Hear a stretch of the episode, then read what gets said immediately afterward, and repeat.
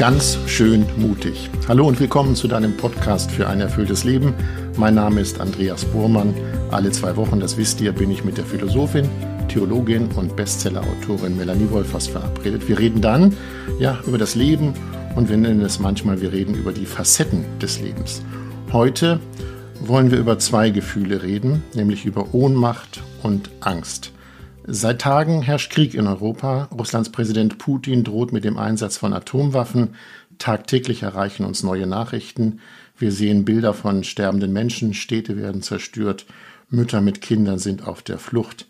Das alles sind Bilder, die uns in irgendeiner Form ergreifen und die zwei Gefühle wecken, mindestens zwei, wenn nicht sogar noch mehr, nämlich das Gefühl der Ohnmacht und das Gefühl der Angst.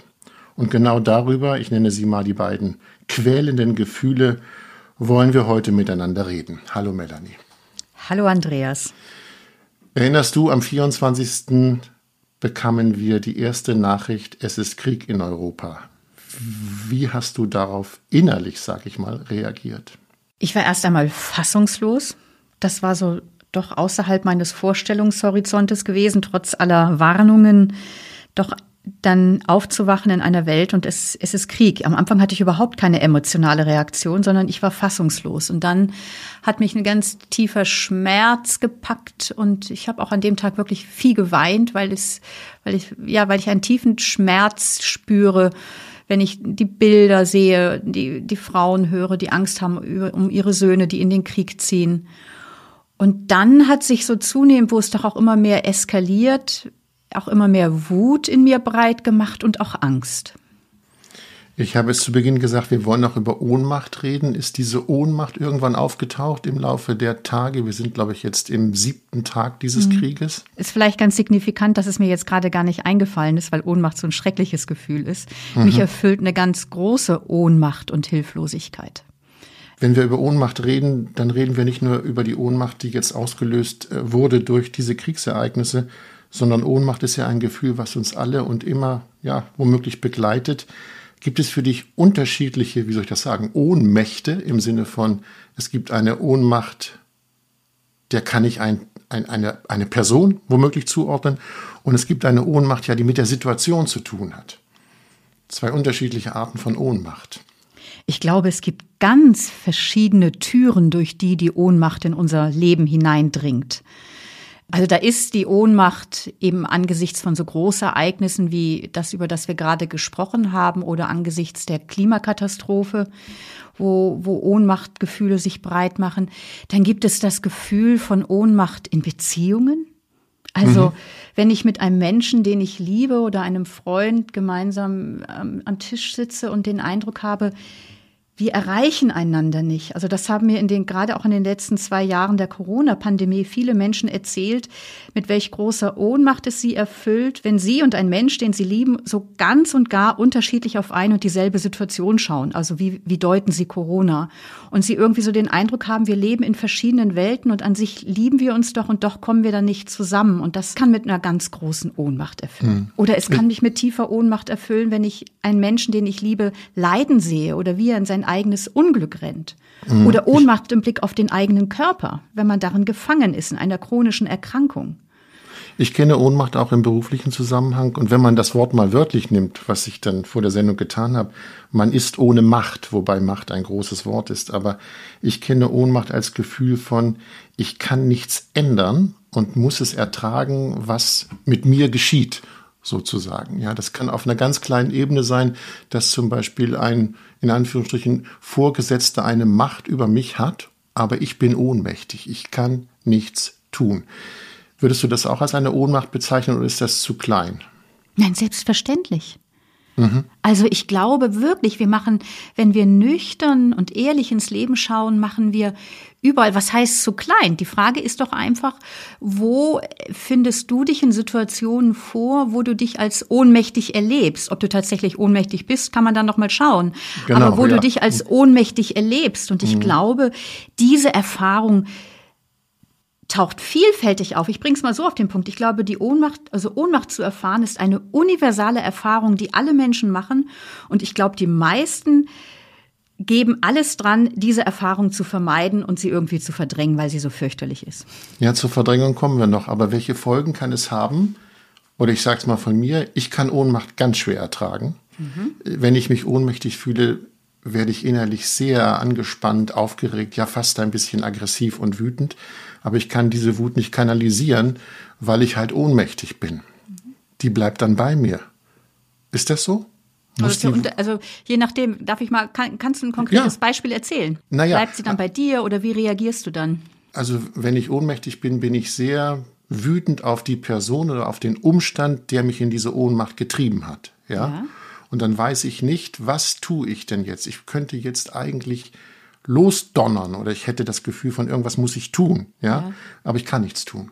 Ich muss diese Ohnmacht aushalten. Und du donnerst dann auch nicht los? Nee, das halte ich nicht für schlau. Okay. Also ich glaube, das ist eben auch ganz unterschiedlich je von, von Kontext, wie es ist. Also ich kenne es auch ganz ähnlich wie du, Andreas. Wenn ich mich ohnmächtig erlebe, dann äh, kommt ganz schnell, fühle ich erstmal eine Wut in mir. Ja, genau. Ähm, also dann, äh, was weiß ich, dann dann werde ich angespannt, dann fange ich innerlich an zu schimpfen oder auch konkret an zu schimpfen oder. Und ich glaube, das ist auch ein, eine ganz typische Reaktion, wo letztlich aber auch ein Abwehrmechanismus drin ist. Also so mein Eindruck ist, dass, dass wir Menschen Ohnmacht so fürchterlich finden, dass wir häufig gar nicht die Ohnmacht fühlen, sondern das Gefühl, mit der wir die Ohnmacht abwehren. Und das ist die Wut. Wut ist ein typischer Abwehrmechanismus, um das Gefühl, ich habe keine Macht, nicht zu spüren. Weil wenn ich mhm. wütend bin, gehe ich ja sozusagen in eine Position der Macht und poltere los und bin aggressiv oder schneide jemanden mit einer Schärfe oder bin zynisch. Und das ist eine typische Reaktion. Und ich glaube, glaube auch tatsächlich, dass Ohnmacht, wo sie eben nicht gut aufgefangen wird, einfach uns Menschen auch gefährlich machen kann. Ja, also, aber das ist doch, was du eben beschrieben hast. Deshalb habe ich gesagt vorhin, das ist nicht schlau, jetzt loszupoltern. Das sind ja alles unüberlegte Handlungen. Kann ich auch Ohnmacht mir klar machen und dann überlegt handeln?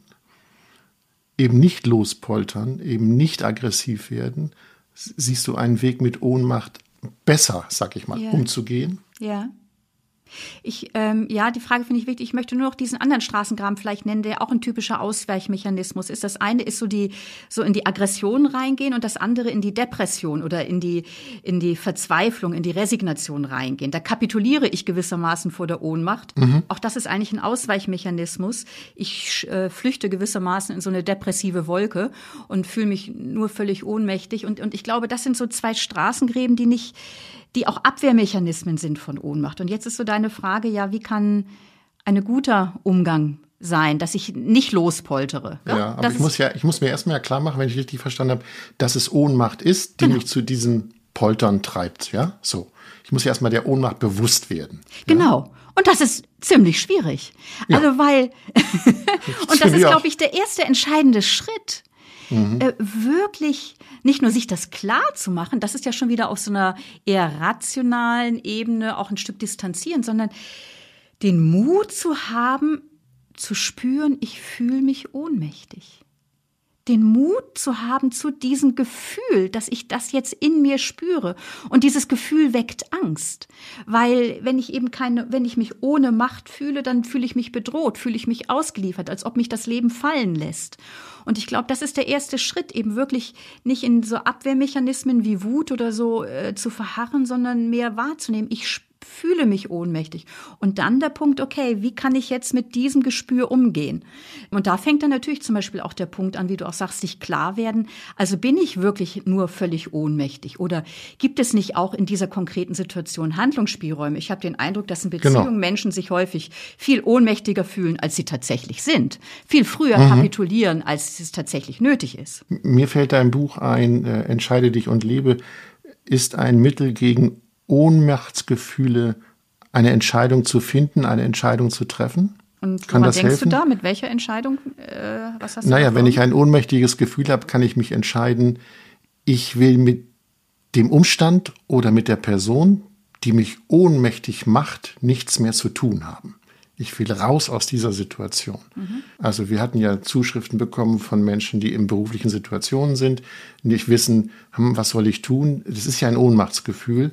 Und dann hadern mit der Entscheidung, ja, treffe ich jetzt eine Entscheidung und damit ist mein Ohnmachtsgefühl weg. Wäre das so? Ist das dann weg?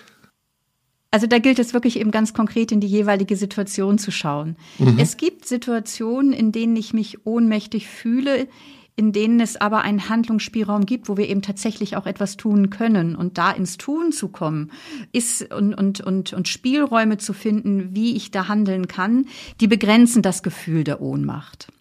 Ich glaube aber auch, dass es Situationen gibt, wo es auch gewissermaßen, wo ich an, an denen ich auch erstmal jetzt nichts ändern kann, wo das jetzt bin ich busy busy und suche Lösungsstrategien auch noch mal so ein Vermeidungsmechanismus ist, mich diesem diesem schweren Gefühl, äh, ich ich bin dieser Situation auch ein Stück ausgeliefert zu stellen. Also zum Beispiel Menschen in einer chronischen Erkrank mit einer chronischen Erkrankung, mhm. die kriegen diese Krankheit partout nicht los und äh, und das ist eine das ist eine Ohnmachtserfahrung. Dann fängt die Frage an, okay, wie gehe ich mit welche Haltung entwickle ich auch diesem, dieser Krankheit gegenüber und dem, dass ich die Krankheit als solche nicht loswerde?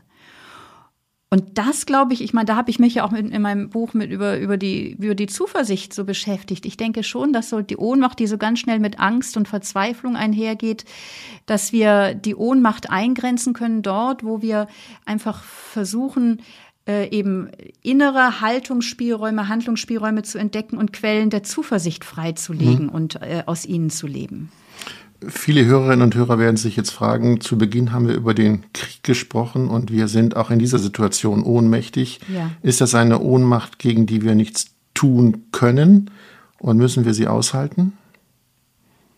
Weil der Krieg ist etwas sehr Großes und man hat das Gefühl, oder ich habe auch das Gefühl, ich habe letztendlich keinen Einfluss auf das Geschehen. Also ich glaube, es ist so die Frage, wie, wie, wie gehen wir mit unserem Ohnmachtsgefühl um, dass wir nicht völlig in die Hilflosigkeit, in die Lähmung oder in die destruktive Aggression abrutschen.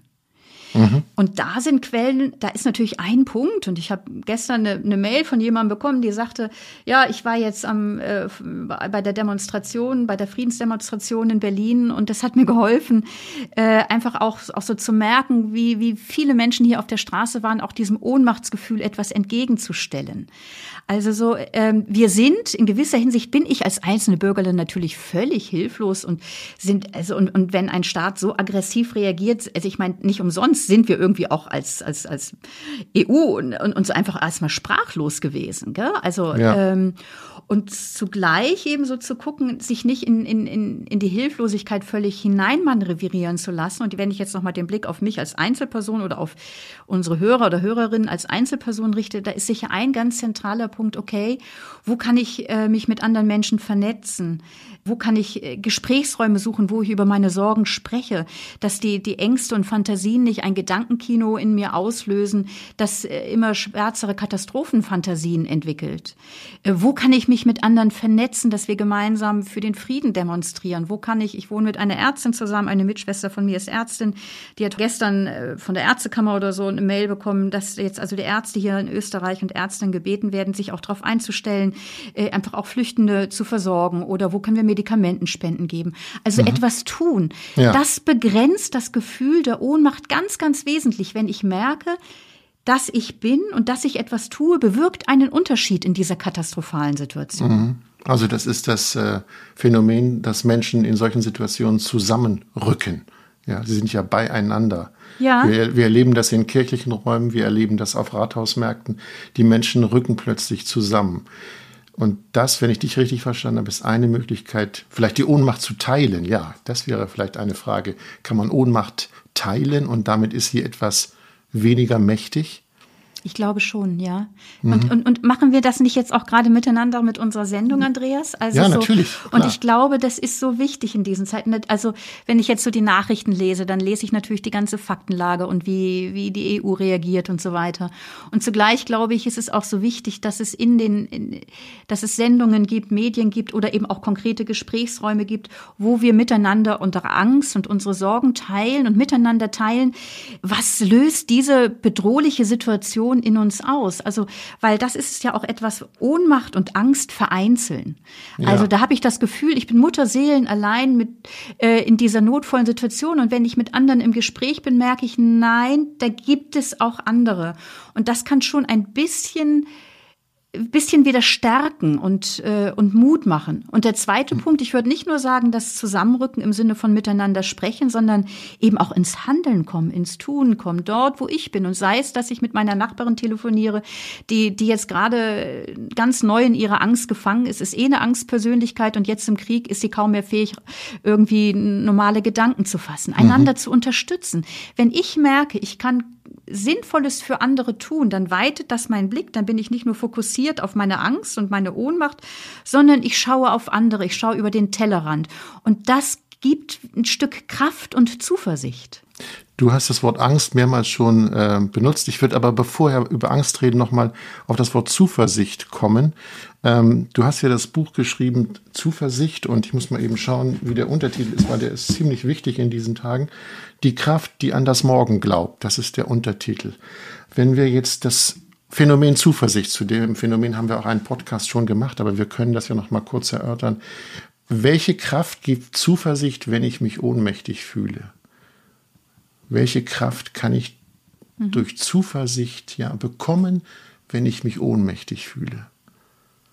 Ist die Frage. Ich würde es so. vielleicht ein bisschen anders formulieren. Die Frage finde ich interessant, dass du sie so denkst, weil wenn ich mich ohnmächtig fühle, fehlt mir ja gerade irgendwie so die Zuversicht, ne? Genau. Also es ja. ist so, äh, deswegen habe ich jetzt so deiner Frage nachgelauscht, ob ich sie äh, vielleicht anders formulieren würde. Naja, oder ist Zuversicht eine Möglichkeit, sich aus der Ohnmacht zu befreien? Nenne ich es mal so. Ja, ich denke, ja, Zuversicht ist eine Kraft, die auch Ohnmachtserfahrungen begrenzt. Also ich glaube, es ist sowohl situativ wie auch grundlegend ein Kennzeichen von uns Menschen, dass wir eben immer auch ohnmächtig sind. Mhm. Aber der Punkt ist, dass das nicht so absolut wird.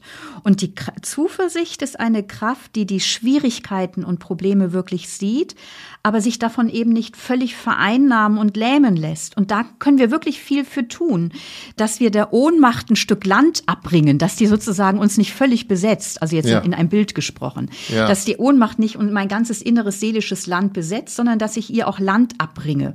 Und die Zuversicht ist eine Kraft, wo wir, also wir können uns um Zuversicht mühen. Die haben wir nicht einfach, sondern wir können uns darum bemühen. Und ein Punkt ist, über den wir bereits gesprochen haben, in Beziehung mit anderen bleiben, miteinander sprechen. Das ist eine zentrale Quelle von Zuversicht. Eine zweite Quelle von Zuversicht haben wir auch drüber gesprochen, ist einfach auch ins Tun kommen, in Bewegung kommen, für andere da sein, merken, ich bin nicht nur ohnmächtig, sondern ich kann auch gestaltend in dieser Situation, ob es jetzt in der Kriegssituation ist oder in, wenn ich, was weiß ich, im Arbeit Arbeitsbereich irgendwo bin. Ich habe auch Handlungsmöglichkeiten und Spielräume. Lass uns nochmal auf den Zusammenhang kommen zwischen Ohnmacht und Angst. Ähm, gehört Ohnmacht und Angst immer zusammen, deiner Meinung nach? Ja, Ohnmacht löst Angst aus. Mhm. Weil wenn ich mich ohne Macht fühle, dann ist das äh, existenziell bedrohlich. Wenn ich mich äh, eben ausgeliefert fühle, äh, irgendwie, als ob mich das Leben von allen Seiten einschließt und also existenziell bedroht, das, das ist, das weckt eine abgrundtiefe Angst. Und ich glaube, also es hört sich jetzt vielleicht groß an, aber ich glaube tatsächlich, dass das eine Tiefendimension von alltäglichen Ohnmachtserfahrungen ist, dass sie im Letzten mir zeigen, ich habe mein Leben nicht in der Hand und dass es im Letzten auch irgendwie so eine Vorahnung ist, von dem ich, also von, von Sterben. Also ja, wo ich eben ja. ganz mein Leben verliere. Mhm. Und das wächst nat weckt natürlich. Also ich glaube, dass in der Ohnmacht letztlich auch Todesangst mit, mit, mit auftaucht. Mhm. Ich habe für mich überlegt, ob diese Angst, die dieser Tage in mir auftaucht, ob das eigentlich eine irrationale Angst ist, wenn ich diese Kriegsbilder sehe und die Kriegsnachrichten lese oder höre. Oder ist das eine, würdest du sagen, ist es eine irrationale Angst oder ist es eine reale Angst? Wofür hast du denn Angst? Ja, ich habe Angst davor, dass das auch mich erreichen könnte. Das, was sich in 1700 Kilometern gerade ereignet.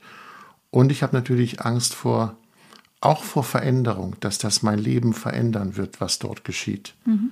Ja, also körperliche Angst im Sinne von Bedrohung, dass ich womöglich sterbe oder hier Bomben fallen, das halte ich im Moment noch für sehr unwahrscheinlich. Und trotzdem gibt es diese Angst, dass mein Leben in irgendeiner Weise ich sag's mal, in Mitleidenschaft gezogen mhm. wird. Es bleibt nicht so, wie es ist. Es wird mhm. sich verändern. Und ja. diese Angst, äh, ja, die habe ich ja. Ja, und die ist auch sehr realistisch. Ich meine, wenn man die, ja, einfach, die also die mhm. ist sehr, sehr realistisch und ich glaube auch da, ähm, Angst ist ja ein total wichtiges und gesundes Gefühl. Vielleicht jetzt auch noch mal weggehen von der Kriegssituation auch grundsätzlich. Also Angst ist ja eine Emotion, die sich zu Wort meldet, wenn eine, wenn wir in eine gefährliche Situation geraten oder wenn ein Ereignis daherkommt, das wir für gefährlich und unkontrollierbar halten. Mhm. Angst warnt vor Gefahren. Angst versetzt uns in die Lage, rasch zu reagieren, auch indem sie unseren Körper auf Kampf oder Flucht einstimmt. Äh, das heißt, sie ist eine Kraft, die uns befähigt, dass wir Gefährdungen und Krisen bewältigen.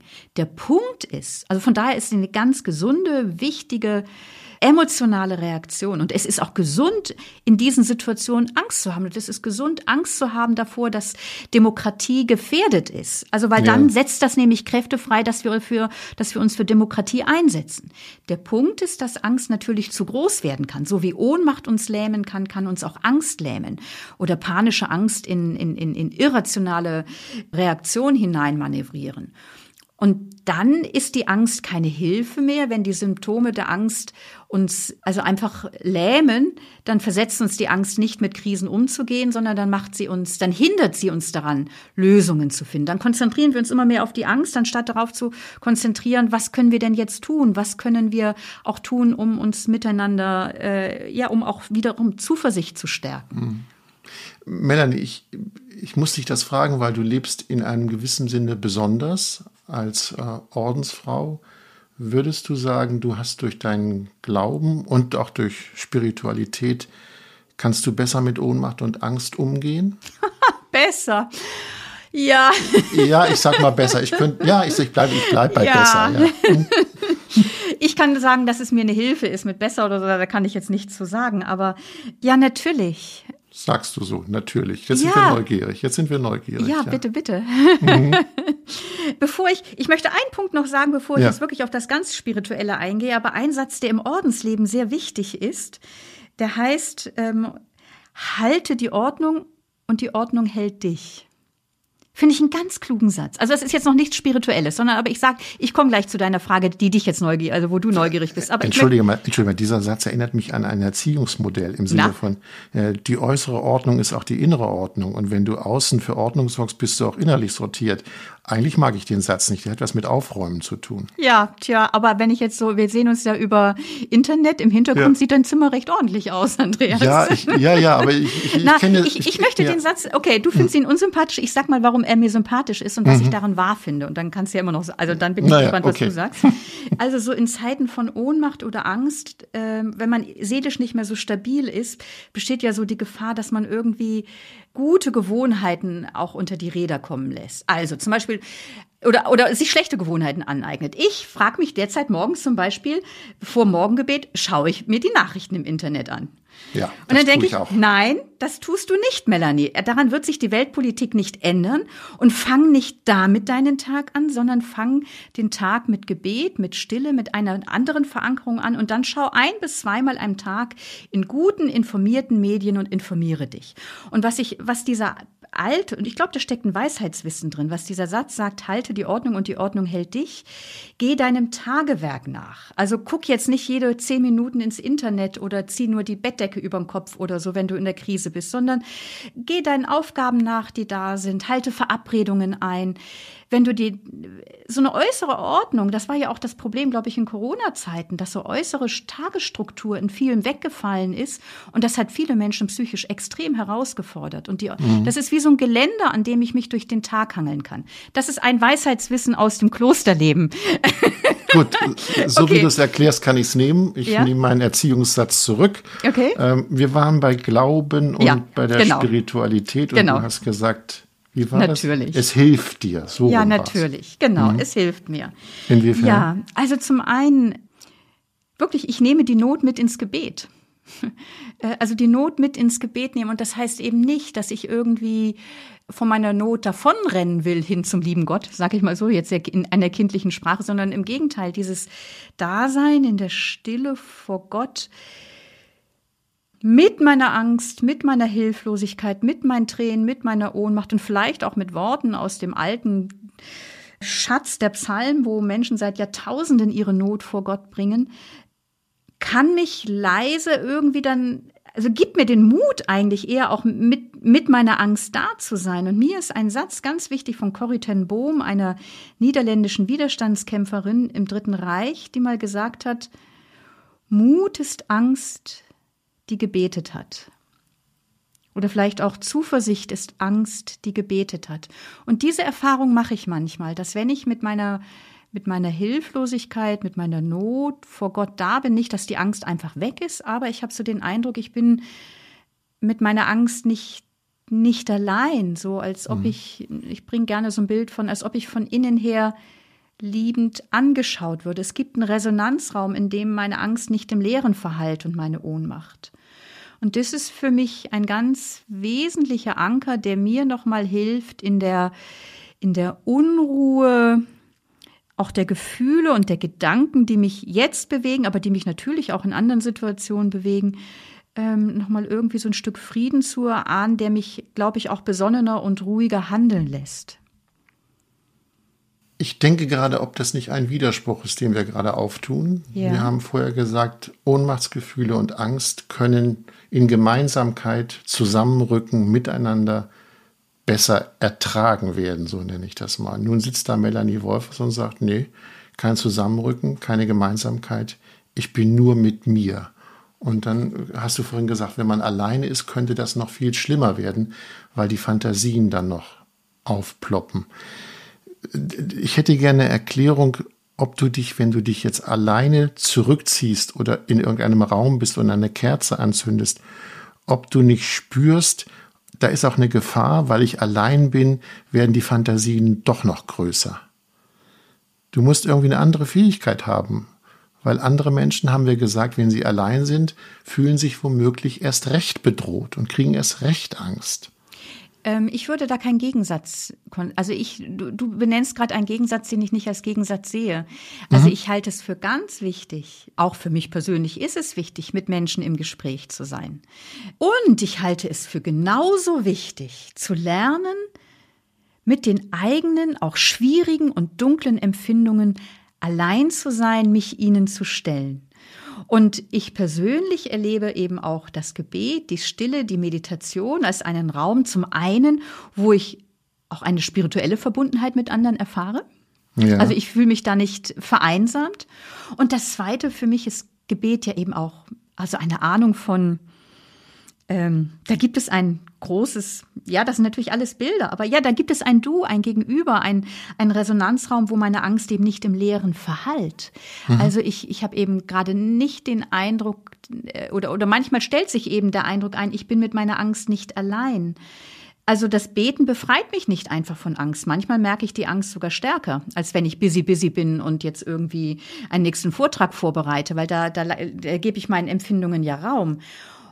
Und dann ist so der Punkt, kann ich sie kanalisieren? Bete ich vielleicht mit einem Satz zum Beispiel oder schaue ich in die Kerze und lasse einfach das Licht in mich einströmen?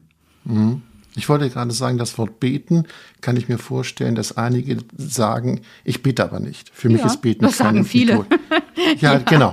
Deshalb würde ich gerne noch mal gucken, wir haben ja. das ja schon öfter erörtert, ob es denn ein Gebet sein muss oder ob es einfach eine Möglichkeit gibt zu sagen, ich will mit mir sein, aber es ist kein Gebet, sondern ich stehe im Wald oder ich, ich, ich gucke auf die Landschaft.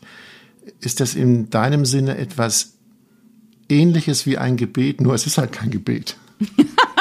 okay. ähm. also ich glaube, es, ja, was, was, was, na, was ich wollte sagen, dass dich? was meinst du?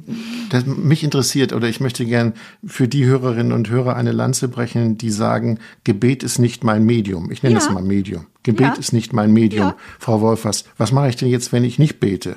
Mhm. Okay. Ähm, wie machst du es denn? Wenn ich das also für, darf. Ja, darfst du fragen. Also für mich ist Stille ganz wichtig. Mhm. Das geht aber nicht immer, weil auch, naja, ich bin nicht jemand, der es schafft, nur zweimal die Nachrichten zu gucken. Aber das ist wahrscheinlich eine journalistische Macke. Aber ich, ich, ich nehme die Stille. Mhm. Ich brauche Natur in einem gewissen Sinne. Mhm. Ja, Und wir können darüber nochmal einen Podcast machen. Ich finde, dass Atmen eine großartige Methode ist. Vielleicht ist Atmen auch eine Art von Gebet, aber mhm. um das zu erzielen, was du, glaube ich, im Gebet erlebst. Mhm. Und ja. was, äh, was erzielst du da? Oder was kann sich ereignen, wenn du in der Natur bist oder wenn du im Atem bist? Ich bin nur bei mir. Der Krieg hat keine Chance. Ich bin nur bei mir. Also es ist alles, was mich ohnmächtig macht, was mir Angst macht, du hast es vorhin so schön gesagt, die Türen.